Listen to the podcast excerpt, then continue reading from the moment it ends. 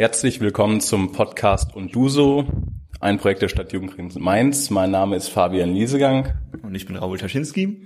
Und wie immer reden wir über jugendpolitische Themen. Die letzten paar Male hatten wir ja Vertreter von Jugendverbänden und Parteien als Gast.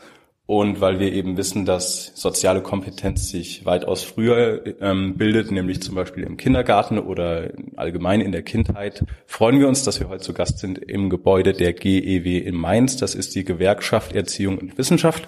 Und wir reden mit Alessandro Novellino. Und ähm, er ist, wie gesagt, in der Gewerkschaft Erziehung und Wissenschaft und wie er da hingekommen ist und was seine Aufgaben sind und wofür er sich so begeistert, das erzählt uns Alessandro jetzt. Grüß euch, meine Lieben. Schön, dass ich hier sein darf.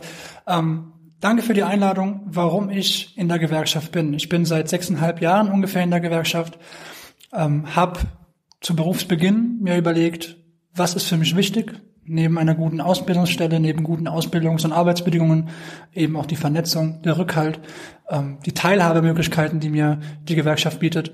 Und habe mich zu Beginn meiner Berufstätigkeit für eine DGB-Gewerkschaft entschieden, in meinem Fall für die GEW und ähm, bin seit, wie gesagt, sechseinhalb Jahren dort sehr aktiv mit Kolleginnen landesweit, teilweise bundesweit und wir versuchen die Missstände, die uns auffallen, die Missstände, die von Kolleginnen an uns herangetragen werden, konstruktiv gemeinsam mit den Kolleginnen zu lösen. Das ging ja dann relativ schnell von Berufseinstieg auch direkt in die Gewerkschaft. Hast du davor schon irgendwas gemacht, dass du davor irgendwie in einer anderen Gewerkschaft oder in einem anderen, in einer anderen Partei oder so gewesen bist? Nee, tatsächlich war ich vorher, ich würde sagen, immer politisch, aber nie organisiert irgendwo. Also weder in einer Partei noch in einer Gewerkschaft organisiert. Hat sich aber dann mit der Entscheidung, Erzieher zu sein, Erzieher zu werden, ähm, konkretisiert, dass ich gesagt habe, ich weiß, dass die Arbeitgeber organisiert sind. Ich weiß, dass Erzieherinnen ein Beruf sind, der immer stärker an Bedeutung gewinnt in unserer Gesellschaft, zum Glück, aber auch dementsprechend schlecht organisiert ist. Und da einfach auch die Chance gesehen, wirklich noch viel zu machen. Also das war eine, eine offene Spielwiese, ähm, die von vielen Kolleginnen zwar die letzten Jahrzehnte schon beackert wurde, aber durch die Veränderungen, die wir gesellschaftlich erlebt haben, die letzten zehn Jahre, würde ich sagen, ähm, ist ein ganz neuer, neuer Fahrtwind reingekommen und eine, die ganz neue Ambition auch, glaube ich, bei vielen Kolleginnen entstanden, sich nochmal zu, zu organisieren und zu engagieren.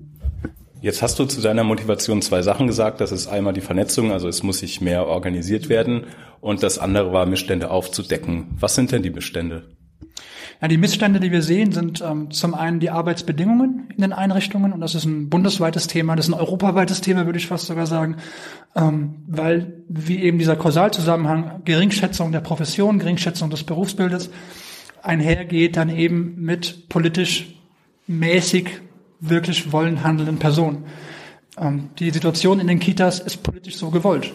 Das muss man ganz klar so sagen. Und ähm, diese Perspektive auf Kindertagesstätten, auf frühkindliche Bildung zu verändern, sie dahin zu bringen, wo sie realistisch sein sollte, wo sie wissenschaftlich fundiert sein sollte, ähm, das sehe ich als unsere Aufgabe als äh, Arbeitnehmerinnenvertretung, als Gewerkschaft. Jetzt hast du ja in der Gewerkschaft auch verschiedene Positionen und machst verschiedene Dinge. Wie seid ihr denn organisiert? Also wir als ähm, GEW sind föderal organisiert. Das bedeutet, wir haben die Bundesebene, die quasi unser Mutterschiff ist, sitzt aber in Frankfurt, nicht in Berlin, ähm, und sind dann eben in den 16 Landesverbänden aufgeteilt. Das heißt, jeder Landesverband, jedes Bundesland hat den zugehörigen Landesverband. Ähm, dort sind alle Gremien ähnlich wie auf Bundesebene. Also es hat jeder Landesverband hat ähm, Fachgruppen für sozialpädagogische Berufe, für Hochschulen, für Grundschulen und so weiter und so fort. Eben für jeden Bildungsbereich eine Fachgruppe. Und ähm, diese 16 Landesverbände koordinieren sich eben über die Bundesebene. Und die Fachgruppen sind das, was du eben angesprochen hast, was du auch mit Partizipationsmöglichkeit in der Gewerkschaft meintest, oder? Zum Beispiel, genau. Das ist so, die Fachgruppen wären eine Möglichkeit, in der GEW aktiv zu sein. Man kann aber auch natürlich auf Kreisebene ganz lokal aktiv sein und dort Themen ansprechen, dort Themen angehen, mit den Kolleginnen vor Ort verändern. Ähm, dann eben, wie gesagt, die Landesebene und die Bundesebene, auf der man sich auch austoben kann. Also das sind so die drei Möglichkeiten des Aktivseins.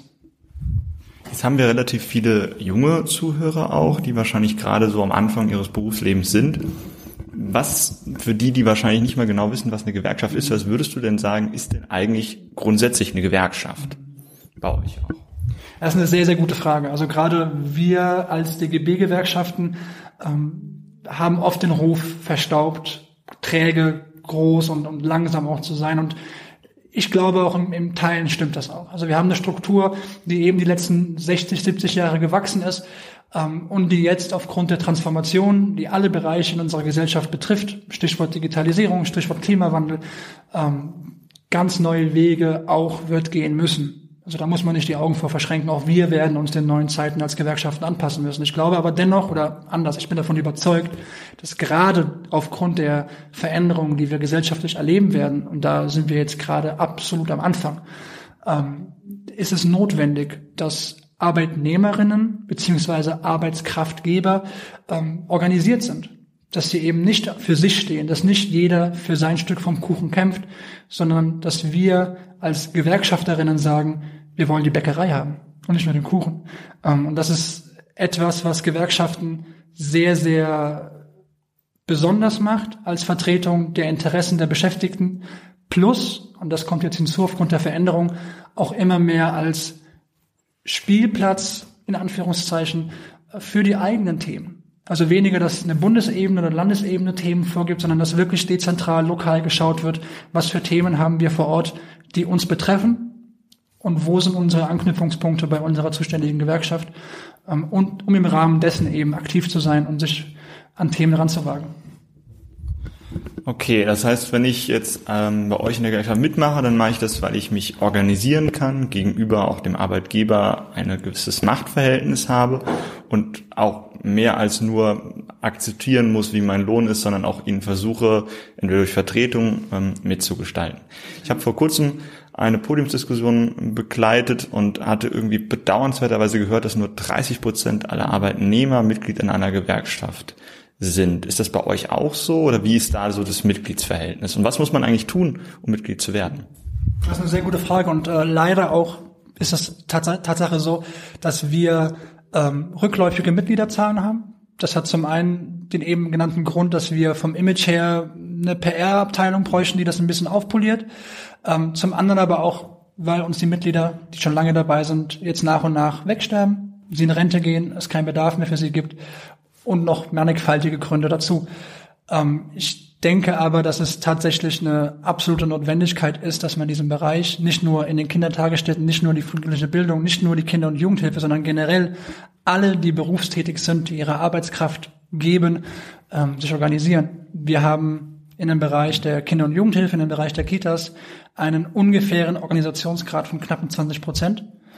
Wenn man das auf die Zahlen überträgt äh, der Beschäftigten, die es gibt, wir haben jetzt die, die Zahlen vom Deutschen Jugendhilfeinstitut, ähm, wir haben jetzt fast die Millionenmarke überschritten, also eine Million Beschäftigte in der Kinder- und Jugendhilfe, davon knapp 800.000 nur in den Kindertagesstätten.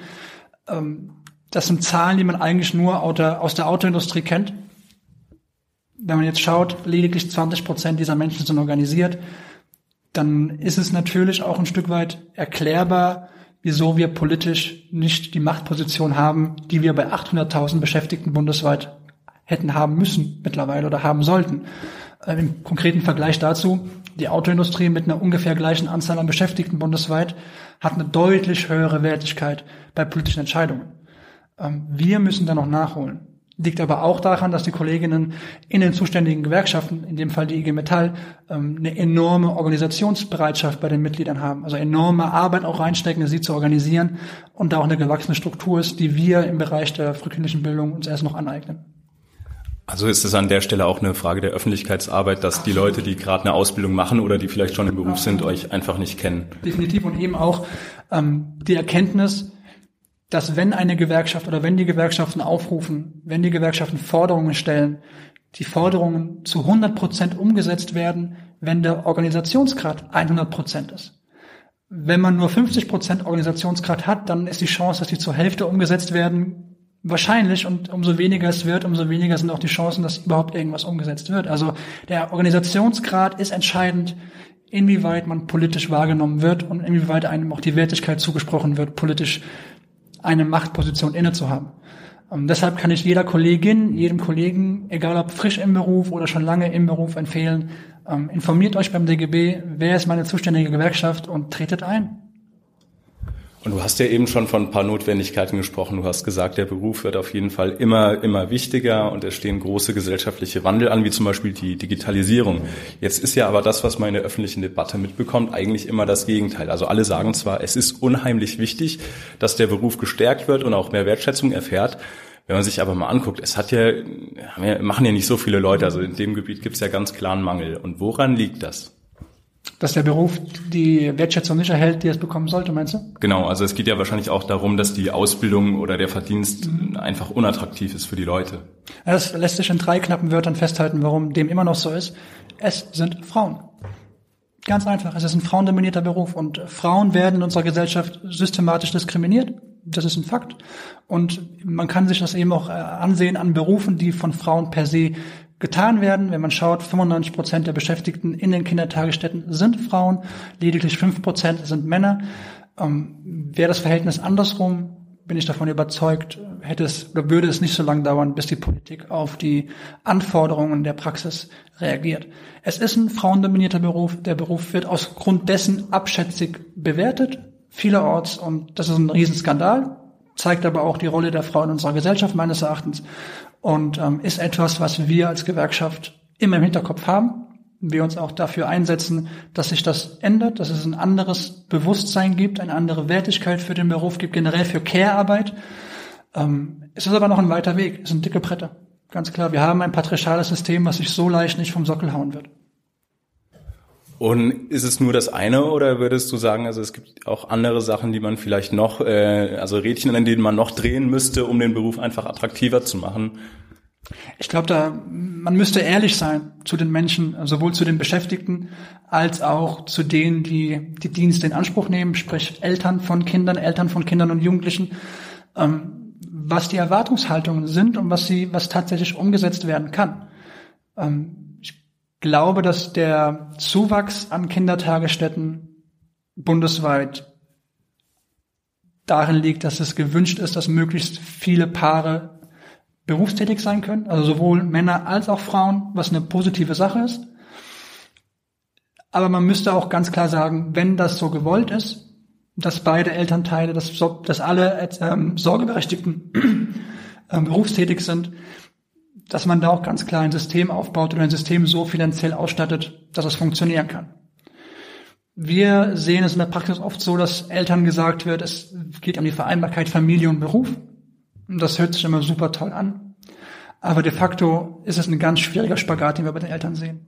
Also wir sehen ganz viele Familien ähm, in einem Dauerstresszustand, weil eben diese auf der einen Seite den ökonomischen Erfolg, den ökonomischen Weg, den man einschlagen will, natürlich was Legitimes ist und natürlich jedem zusteht. Man verpasst dann aber auch gleichzeitig sehr viel Zeit, ähm, die man in der Familie verbringen könnte, theoretisch. Dass es heutzutage notwendig ist, dass beide Einkommen da sein müssen, ähm, kommt nochmal hinzu.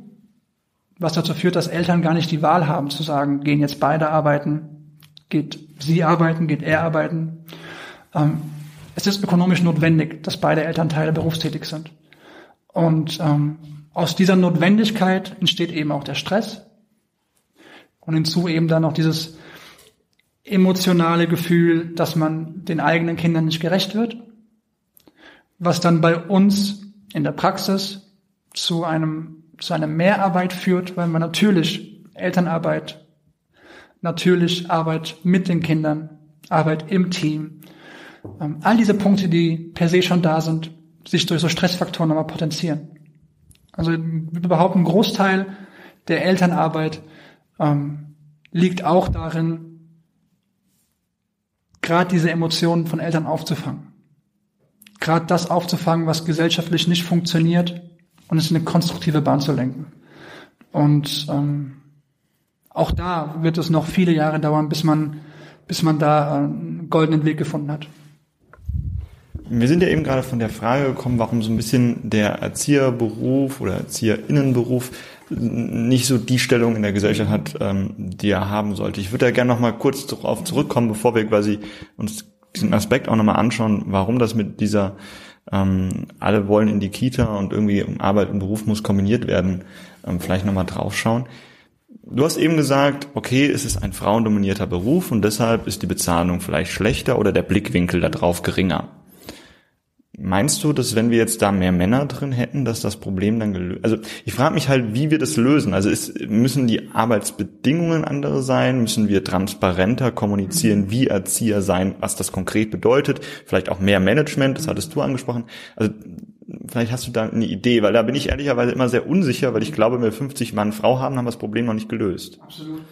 Ich, ich möchte jetzt auch nicht behaupten, ich hätte der, die, die Schlüssel der Weisheit in der Tasche, glaube aber, dass es eine Mischung aus vielem von dem wäre, was du eben erwähnt hast. Also zum einen, ich denke nicht, dass wenn jetzt 50-50 Männer oder mehr Männer als Frauen in dem Berufsfeld wären, dass sich da irgendwas sofort ändern würde. Also angenommen, wir haben jetzt 90 Prozent Männer, 10 Prozent Frauen, das Geld fließt. Das äh, ist utopisch, das ist naiv, so funktioniert auch Politik nicht. Ich glaube tatsächlich, dass wir über Arbeit sprechen müssen, generell. Wie wird sich Arbeit verändern? Wie sieht die Arbeit der Zukunft aus? Ich für meinen Teil habe heute Kinder in meiner Einrichtung, denen ich nicht sagen kann, was sie in 20 Jahren arbeiten werden, weil ich heute nicht weiß, was es in 20 Jahren für Berufszweige geben wird. Also, also ganz banale Dinge eben. Ähm, auch der Wert von Arbeit ist ein Thema, das wir, den wir besprechen müssen. Vor allem aber der Wert von unbezahlter Arbeit wäre ein Thema, das man mal konkret ansprechen müsste. Also was leisten auch da wieder vornehmlich Frauen im privaten Kindererziehung, Pflege von Angehörigen und, und, und, ähm, die wir aber als selbstverständlich ansehen. Und als Schluss dessen eben auch, was bedeutet Care-Arbeit, was bedeutet Pflegearbeit, was bedeutet Bildungsarbeit, ähm, was ist Bildung eigentlich für uns als Gesellschaft, was bedeutet das und welche Stellung wird Bildung haben. Und wenn man das so konkretisieren würde, wäre mein persönlicher Einwand, ist es die einzige Ressource, die wir in der Bundesrepublik noch haben die einzige Ressource, die wir ausschöpfen können, in ungeahnten Mengen. Und das ist ein Punkt, der sicherlich in der Perspektive oft vernachlässigt wird, in der, in der politischen Perspektive, weil doch sehr oft der Status quo, wenn man sich die letzten Wahlen so ein bisschen anschaut, ähm, der Status quo ist den Leuten, die politische Macht haben, sehr, sehr wichtig, weil da eben auch Strukturen und Machtposten dranhängen. Das muss aber diskutiert werden. Der Status quo wird uns nicht davor schützen, die Digitalisierung gut hinzukriegen. Äh, schlecht hinzukriegen, Entschuldigung. Der Status quo wird uns nicht davor schützen, die Klimakatastrophe mitzubekommen. Wir müssen die Machtstrukturen ansprechen. Und gerade das Thema, wie sieht Arbeit 2040 aus, ähm, wäre eine Diskussion, die gerade für uns als, als äh, Gewerkschaften enorm spannend ist, weil wir da zuerst einmal das Thema der Arbeitszeitverkürzung zum Beispiel inne hätten. Ähm, das Thema der eben Gleichstellung von Care-Arbeit zur bezahlten Tätigkeitsarbeit. Also es ist eine ganz, ganz Vielzahl von, von Punkten, die man in dieser Diskussion mit einbedenken muss. Das Geschlecht allein wird es leider eben nicht richten, weil es die Perspektive auf eine bestimmte Tätigkeit ist. Und das ist eine soziale Tätigkeit, die wir immer noch viel weniger wertschätzen als die Produktion von Gegenständen, von Konsumgütern. Dann lass uns mal über die Zukunft reden. Du hast ja eben gesagt, also es ist das Wichtigste überhaupt, was wir haben und was mir so irgendwie aufgefallen ist. Also wahrscheinlich kein Beruf wie eben dieser Beruf, bei dem ist es so wichtig, das Verhältnis von Erzieher zu den Eltern, von den Kindern und das dann auch noch im Blick auf die Zukunft. Schafft es denn überhaupt eine, die normale Erzieherausbildung, wie man sie kennt, äh, Leute darauf vorzubereiten? Weil du hast jetzt über so große Themenkomplexe gesprochen. Es war also einmal die Machtstruktur natürlich und dann war das Umwelt und Digitalisierung. Und da denke ich mir so, ja, eigentlich, das sind noch alles Sachen, also da hinken so viele Bereiche hinterher, da hinken wirklich viele Bereiche hinterher. Und ähm, um einfach die immer komplexer werdende Welt zu verstehen, muss man ja auch ständig sich irgendwie weiterbilden. Ist es da überhaupt ausreichend, wenn man eben seine Ausbildung macht weil die Ausbildung ja eigentlich noch oder die Lerninhalte relativ alt sind und gar nicht so schnell sich verändern können, wie eben die Gesellschaft sich verändert. So und also schafft das eine normale Ausbildung oder ähm, müsste also müsste sich da ganz grundlegend was ändern? Ja, und es kommen ja noch Themenfelder wie Inklusion dazu. Genau. Es kommt das Themenfeld äh, Antirassismusarbeit hinzu. Also es, es ist eine Vielzahl von Themen, ähm, die die Kolleginnen jeden Tag in der Praxis äh, verzahnt miteinander erleben müssen. Ähm, lange Antwort auf deine Frage. Ja, die Ausbildung kann das leisten, Komma, wenn die Kolleginnen, die die Ausbildung beginnen, bereit sind, das zu leisten. Also was die Ausbildung nicht kann, ist die Themen vorzukauen und zu sagen, hier ist es, gib das wieder, wenn die Prüfung ist, oder gib das wieder in der Praxis und fertig aus. Persönlich, ich persönlich hatte das Glück, dass ich schon in der Ausbildung Mitglied in der GEW war. Das heißt, dort die, die Synergieeffekte enorm groß waren. Also wenn ich ein Thema hatte in der, in der schulischen Ausbildung, in der, in der, in der praktischen Ausbildung, ähm, was mich interessiert hat, wo ich gesagt habe, will ich mehr zu wissen, bin ich in die Geschäftsstelle der GEW gefahren und konnte dort mich mit Kolleginnen austauschen, konnte dort in, in alten Zeitungen reinschauen, ich konnte dort in, in Bücher reinschauen, ähm, habe dort dann Kontakte bekommen zu, zur Fachwissenschaft. Also ein, ein riesengroßer Fundus, der mir sehr viel gebracht hat auf der theoretischen Ebene. Ähm, es ist aber etwas, was von mir intrinsisch kam. Also ich wollte das Wissen mir aneignen, in den verschiedenen Bereichen, in denen ich es dann auch getan habe. Es ist etwas, was die Kolleginnen wollen müssen. Also man muss sich, und das ist in dem Beruf enorm wichtig, darüber im Klaren sein, wie komplex die Themenfelder sind, wie verzahnt viele von denen sind und die Bereitschaft mitbringen, sich in den Themen reinzuarbeiten, gleichzeitig aber auch sich selbst und seine eigene Biografie dahingehend zu reflektieren und ähm, ein Stück weit auch ein großes Stück auch Biografiearbeit zu machen, ähm, was nicht einfach ist, ja, weil man da eben auch merkt, dass die eigene Biografie an manchen Stellen vielleicht nicht so optimal lief, wie man es in, in den Lehrbüchern vorgelebt bekommt, wie die Norm ist. Ähm, und das aber auch konstruktiv dann zu nutzen, um es dann besser zu machen. Ähm, ist ein sehr spannendes Ding, ein sehr spannendes Themenfeld, ein sehr spannendes Thema, aber ähm, es muss von jedem selbst kommen. Und die kurze Antwort auf deine, auf deine Frage wäre nein, die Ausbildung kann das nicht leisten alleine. Und jetzt möchte ich an der Stelle nochmal die Brücke schlagen zu den Eltern. Also für die Eltern ganz klar ist die äh, Kita und dass sie funktioniert, ist eine Notwendigkeit. Ähm, was muss denn aber da sein, damit es auch eine gute Kita ist? Und warum brauche ich überhaupt eine gute Kita?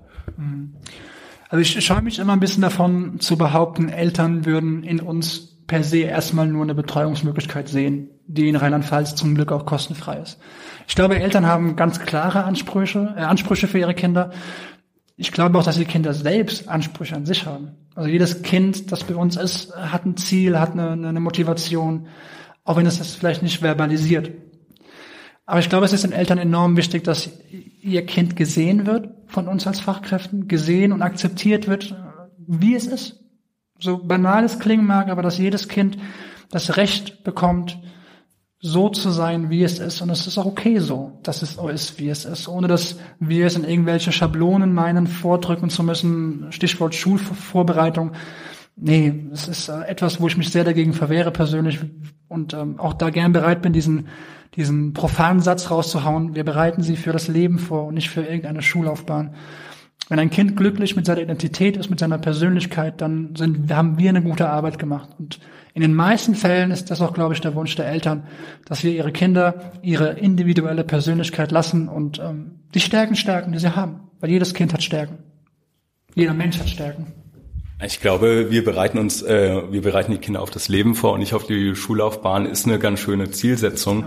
Gibt es da auch irgendwie jetzt den Moment, wo man das Ergebnis sieht, weil das ist ja immer ein bisschen schwierig bei den Kindern. Also du hast die, weiß nicht, vier Jahre oder so, betreust du die und dann sind die weg. Aber gibt es auch, dass du irgendwie mal so die Rückmeldung hast und jemanden später triffst und dann siehst, okay, dieser, dieser Weg oder diese Kita hat's genau richtig gemacht?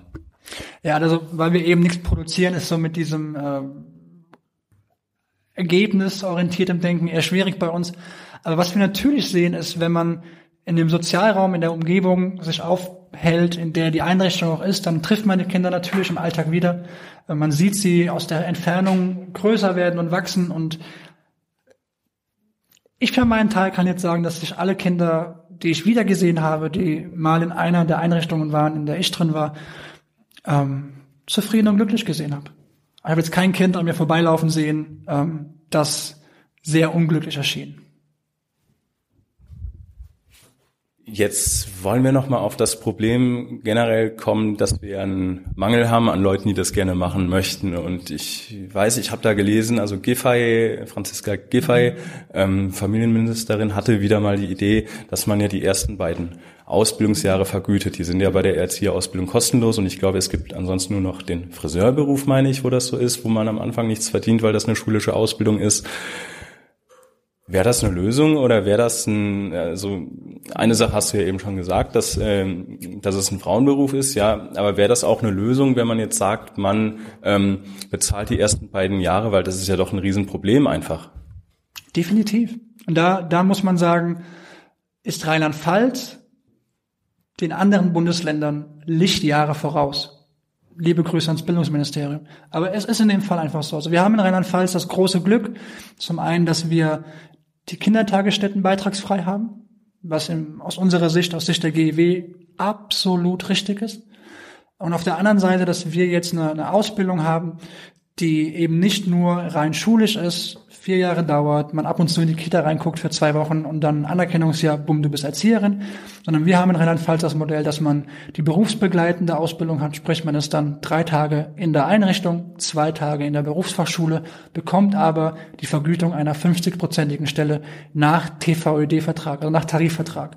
Das heißt, alle Kolleginnen, die in Rheinland-Pfalz ihre Ausbildung an der Fachschule machen, nach diesem Modell, bekommen eine Vergütung nach einem Tarifvertrag. Und wenn man sich anschaut, wie elementar wichtig Tarifverträge sind für gute Arbeitsbedingungen, für gute Entlohnungen, ähm, und man sich dann schaut, wie es in den Nachbarbundesländern aussieht, bin ich sehr froh, in Rheinland-Pfalz leben zu dürfen.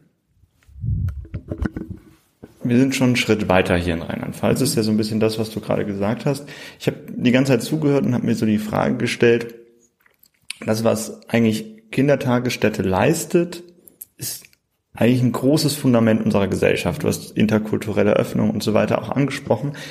Ähm, wer sind denn erstmal die Leute, die da so eine Ausbildung machen? Was, ich möchte jetzt keine Gruppenstrukturierung machen, aber ähm, ich habe so den Eindruck, vielleicht tust du es gleich abklären, ob das stimmt, dass wir eine hohe, ein hohes Maß an Verantwortung dir und deinen Kolleginnen geben, an unsere Jüngsten in der Gesellschaft, aber die große Gesellschaft nicht wahrnimmt, was für eine wichtige Aufgabe das ist und nicht eigentlich die, die das eigentlich auch dafür gut geeignet wären, sich entscheiden, diese Ausbildung zu machen, sondern eher sagen, sie wollen Grundschullehrer werden oder sowas.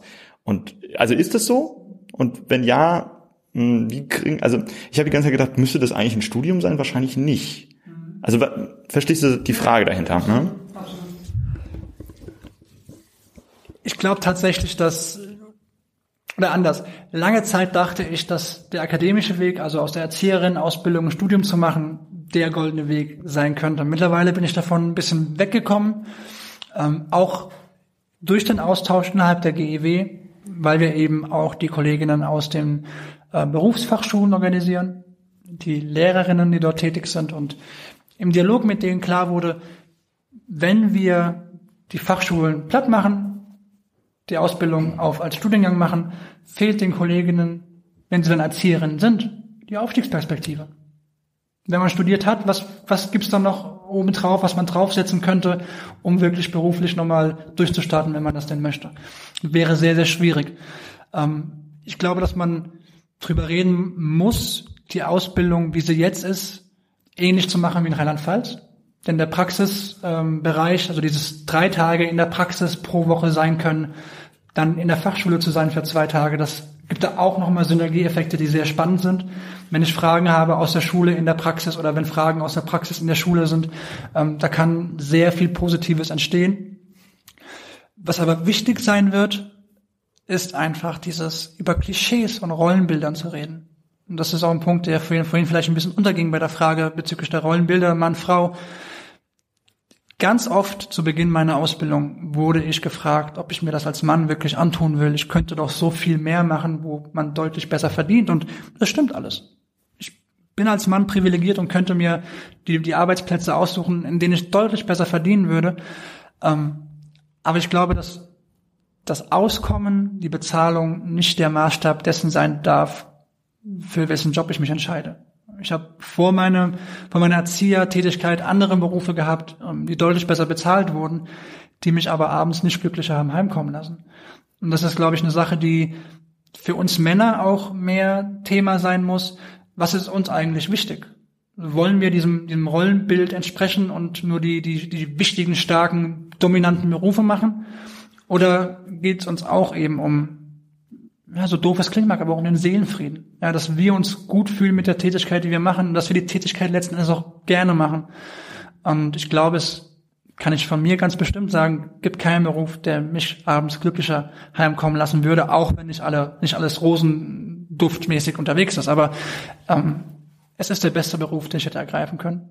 Und ich möchte auch jedem Kollegen oder jedem Mann, der zuhört, sagen, ähm, folgt das, was euch Spaß macht und nicht das, was das Geld bringt, weil das ist es nicht wert.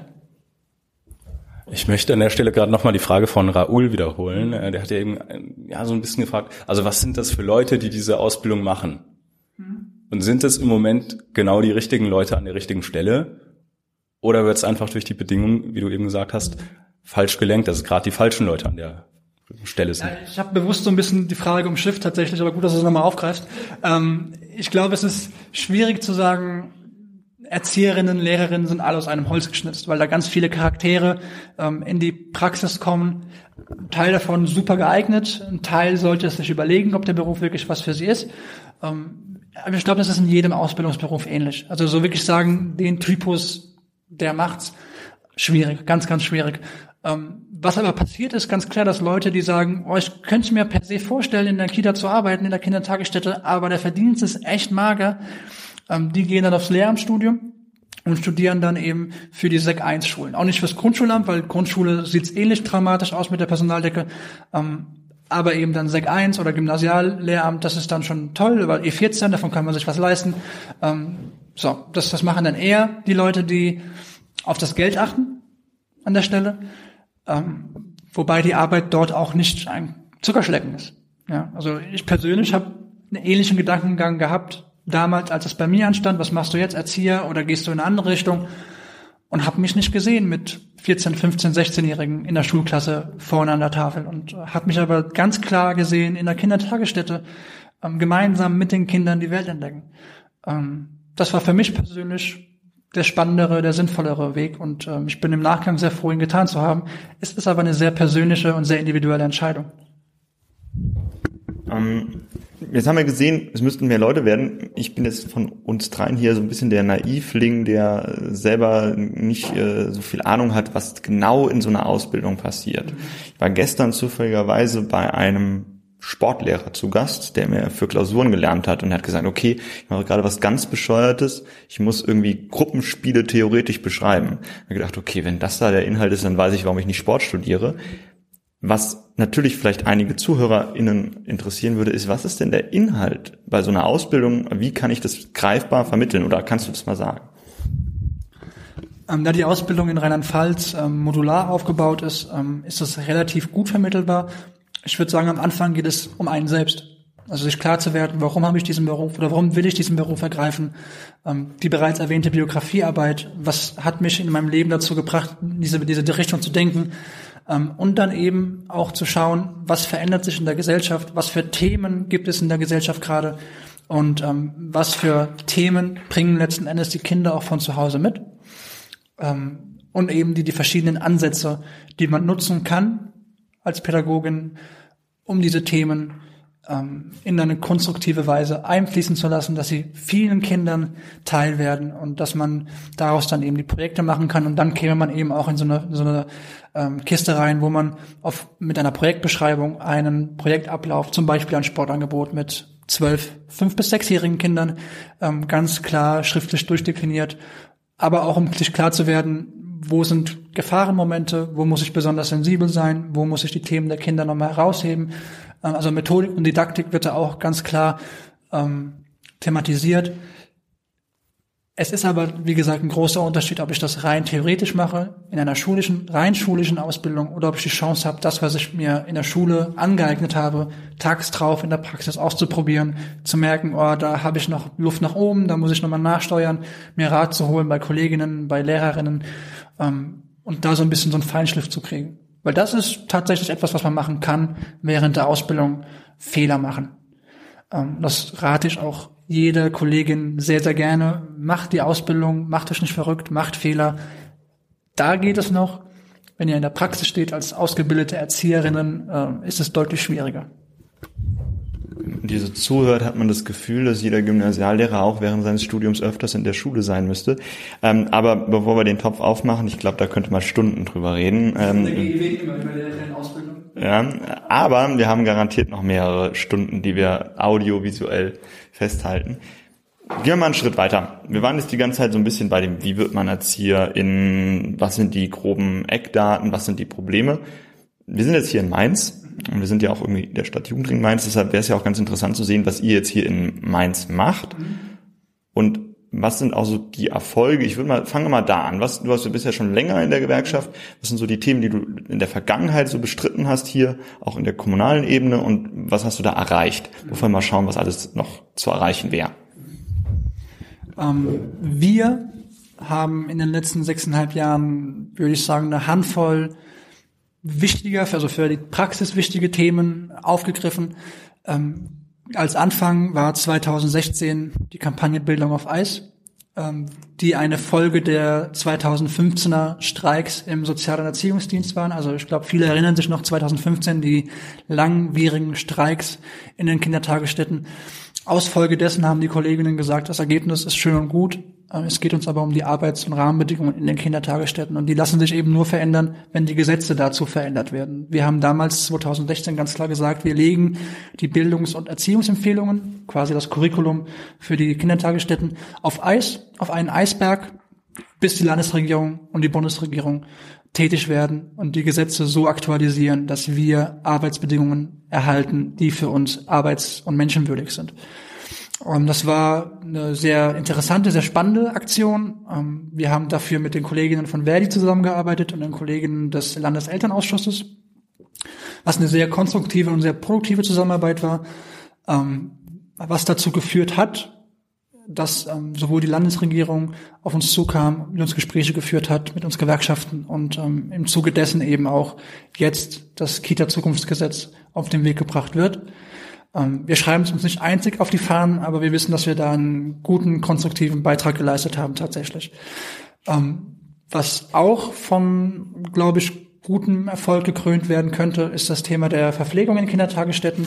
Da haben wir letztes Jahr ähm, relativ viel Zuspruch bekommen. Das war eine, ein Anliegen, ein Thema, das uns von Kolleginnen aus den Kindertagesstätten äh, an uns herangetragen wurde, die gesagt haben, wir sehen, dass das Essen den Kindern nicht gut tut.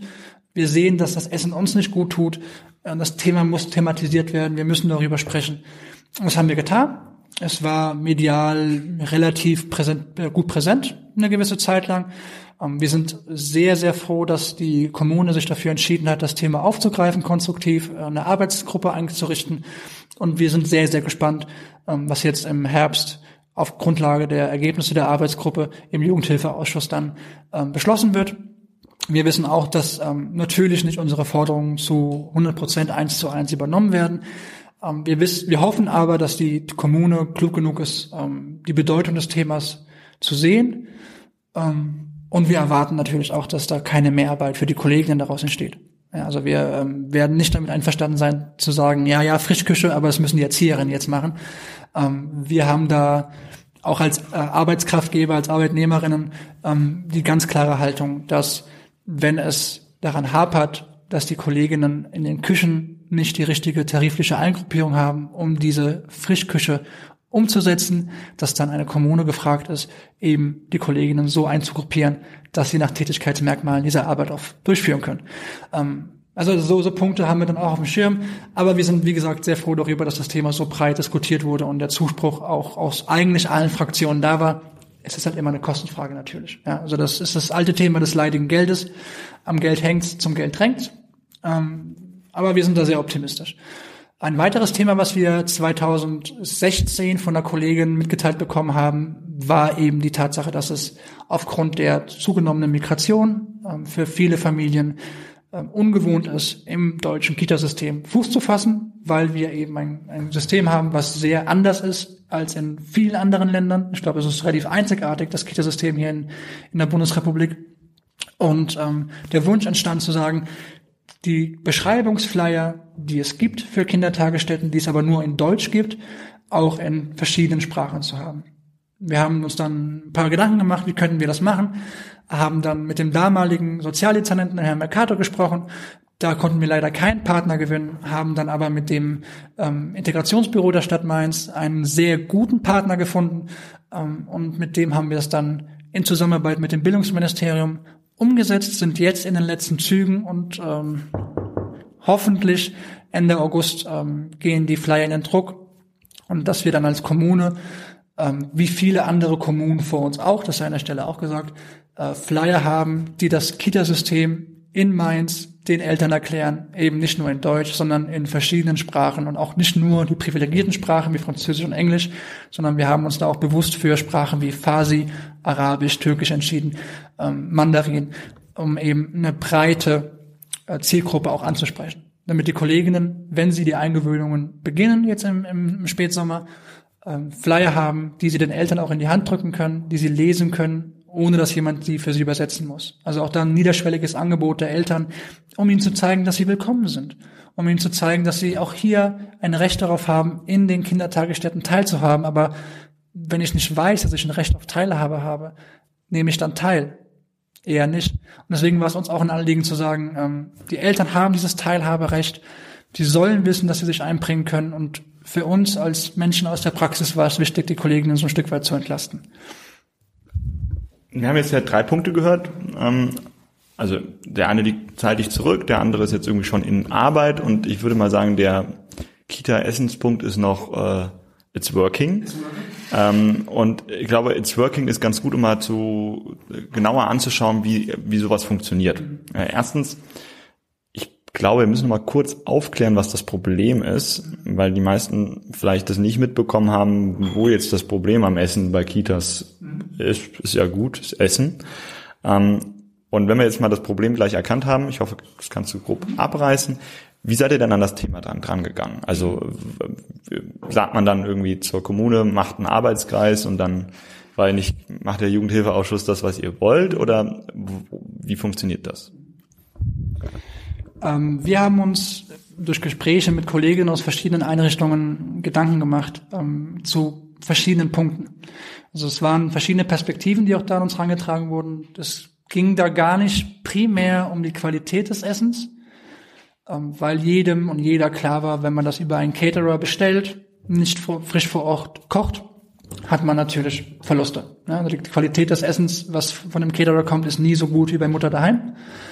Ähm, es waren vielmehr die Punkte, die drumherum waren, die viele Kolleginnen verärgert haben, ein Stück weit auch. Zum einen dieses Anliefern von Lebensmitteln ähm, in Plastik, in, in Verpackungen, in Kartons, einmal die Woche hergekarrt aus NRW ähm, und das in enormen Mengen.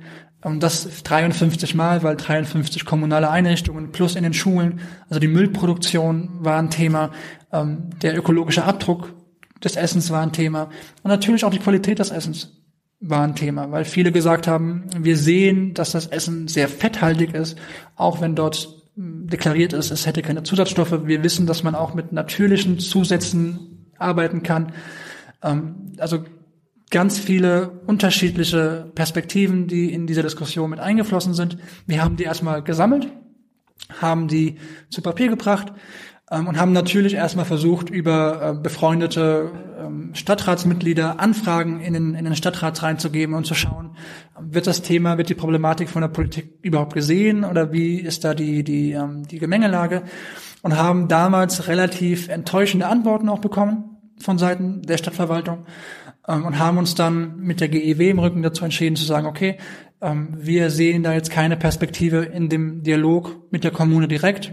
Deshalb ist es wichtig, dass möglichst viele von dem Thema ähm, Bescheid wissen, was da unsere Position ist und ähm, haben das dann an die, an die Medien weitergegeben, haben das an die Kolleginnen der AZ weitergegeben ähm, und haben dann das Feedback bekommen, was wir bekommen haben.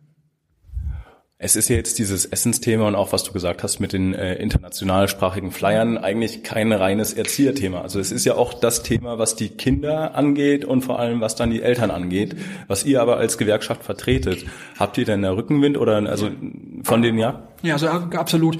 Ähm, gerade das Thema der Verpflegung in Kindertagesstätten, ähm, da war der Stadtelternausschuss wieder ein sehr, sehr guter Partner ähm, an der Stelle, genauso wie der Stadtjugendring an der, an der Stelle ein Partner war, wie verschiedene Fraktionen im Stadtrat auch ein Partner waren. Ähm, und dieses Netzwerken ist wichtig. Also man, man gewinnt diese, diese ähm, Themen nicht, wenn man die alleine versucht zu verändern. Ich glaube nicht, dass man Dinge verändern kann, die alle betreffen, wenn man es alleine versucht. Man muss da die Betroffenen mit ins Boot holen, die Betroffenen auch überzeugen, warum man das Thema jetzt setzen will.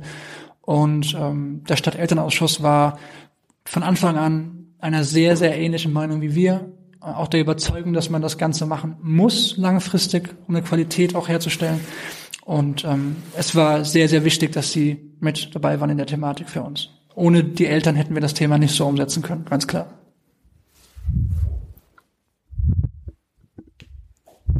Ich kann auch gerne eine Frage stellen oder noch weitergehen. Ähm, okay, wir haben jetzt, ich möchte das so grob nochmal abschließen, das, das, der Aspekt, wie macht man das? Ähm, haben jetzt immer geklärt, okay, wir haben äh, Netzwerk, Stadtelternausschuss, Stadtjugendring gegebenenfalls. Dann wurde es an die Presse gesetzt. Die Presse hat damit ähm, hat das Problem wahrscheinlich erkannt, gehe ich jetzt mal davon aus. Dann hat irgendwie die Stadt geantwortet, vermute ich jetzt auch mal so grob krass, raten hilft manchmal. Und dann muss irgendwas getan werden. Dann redet einfach die Politik drüber oder geht man dann zur Politik und führt Hintergrundgespräche oder wie geht's dann weiter? Wie geht's dann weiter so grob? Ja? Also nachdem das äh, Thema in der Presse gesetzt war, ähm, wurde es natürlich auch innerhalb der Fraktionen nochmal thematisiert, ähm, innerhalb der Gremien, die das betrifft, thematisiert. Es wurde dann zum Tagesordnungspunkt im Jugendhilfeausschuss. Das ist äh, auf Stadtebene in den Kommunen der Ausschuss, der alle, relevanten Fragen der Kinder- und Jugendhilfepolitik ähm, bespricht. Ähm, dort auch nochmal besprochen. Äh, es war eine sehr, sehr interessante Sitzung des Jugendhilfeausschusses im September letzten Jahres. Ähm, und dort eben wurde sich dann im sehr konstruktiven, sehr hitzigen, aber zielorientierten Dialog dafür entschieden, solch eine Arbeitsgruppe zu machen. Auch dort lagen die Meinungen von, wir brauchen sofort die Frischküche, bis hin zu Frischküche, nein, danke, ähm, meilenweit auseinander. Und man hat sich dann im Kompromiss geeinigt zu sagen, wir machen jetzt eine Arbeitsgruppe, die alle relevanten Akteurinnen mit einlädt, ähm, alle relevanten Punkte abklopft. Also ist es finanzierbar, ist es umsetzbar, was brauchen wir dafür, was für einen zeitlichen Spielra äh, Spielraum brauchen wir und, und, und. Ähm, diese Fragen werden jetzt thematisiert oder wurden jetzt letzten Monate thematisiert.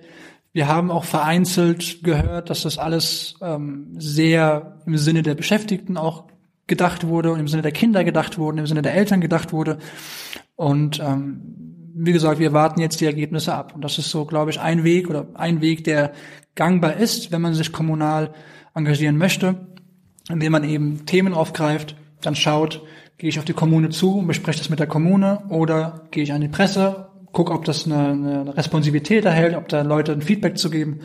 Ähm, wird das dann Thema in Stadtausschüssen? Wie wird das dann dann gesetzt? Wer ergreift denn Partei auch für einen? Ähm, sind es die, die man denkt, die auf derselben Seite stehen, oder hat man plötzlich Freunde, die man gar nicht haben will? Ähm, und geht dann eben den Dialog mit den zuständigen Akteurinnen ähm, und guckt dann, und das ist halt auch eben ganz klar Politik, man sucht einen Kompromiss. Schauen wir mal, was der September bringt. Ich habe irgendwie das Gefühl, wir haben irgendwie noch so einiges nicht aufgerollt, was an Themen so auf unserer Agenda steht, ja, so Agenda steht wenn man über Gewerkschaften und vor allem auch so Erziehung und Wissenschaftsgewerkschaften denkt. Deshalb habe ich das Gefühl, wir werden uns nochmal wiedersehen, damit wir aber nicht den Leuten fünf Stunden Podcasts, sondern Stunden Podcasts antun.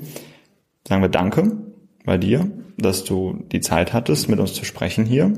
Und würden uns, glaube ich, freuen, wenn wir uns mal wiedersehen. Sehr gerne. Ja, vielleicht spätestens, wenn wir wissen, wie das mit dem Kita-Essen fort. Wir, Cliffhanger. Ja, ja. Real-time Cliffhanger. Was passiert mit dem Kita-Essen? Das in der nächsten Folge. Ähm, und eine Sache wäre noch von uns zu sagen. Erstens, wenn ihr Feedback habt, dann schreibt es gerne an unduso.stadtjugendringmainz.de. Zweitens möchten wir euch darauf hinweisen, dass dieses ganze Projekt aktuell noch so aus einer provisorischem Equipment funktioniert. Das heißt, wenn ihr wollt, könnt ihr uns unterstützen. Ähm, das findet ihr auf der Webseite Stadt Jugendrings, wie genau das funktioniert. Und wenn ihr Themen und äh, Gesprächsvorschläge habt, könnt ihr die natürlich auch gerne an uns schreiben. Ich glaube, das war jetzt genug Eigenwerbung. Deshalb vielen Dank fürs Zuhören. Danke, dass du da warst. Bis zum nächsten Mal. Bis zum nächsten Mal. Tschüss. Vielen Dank fürs Hier sein. Ich freue mich. There we go.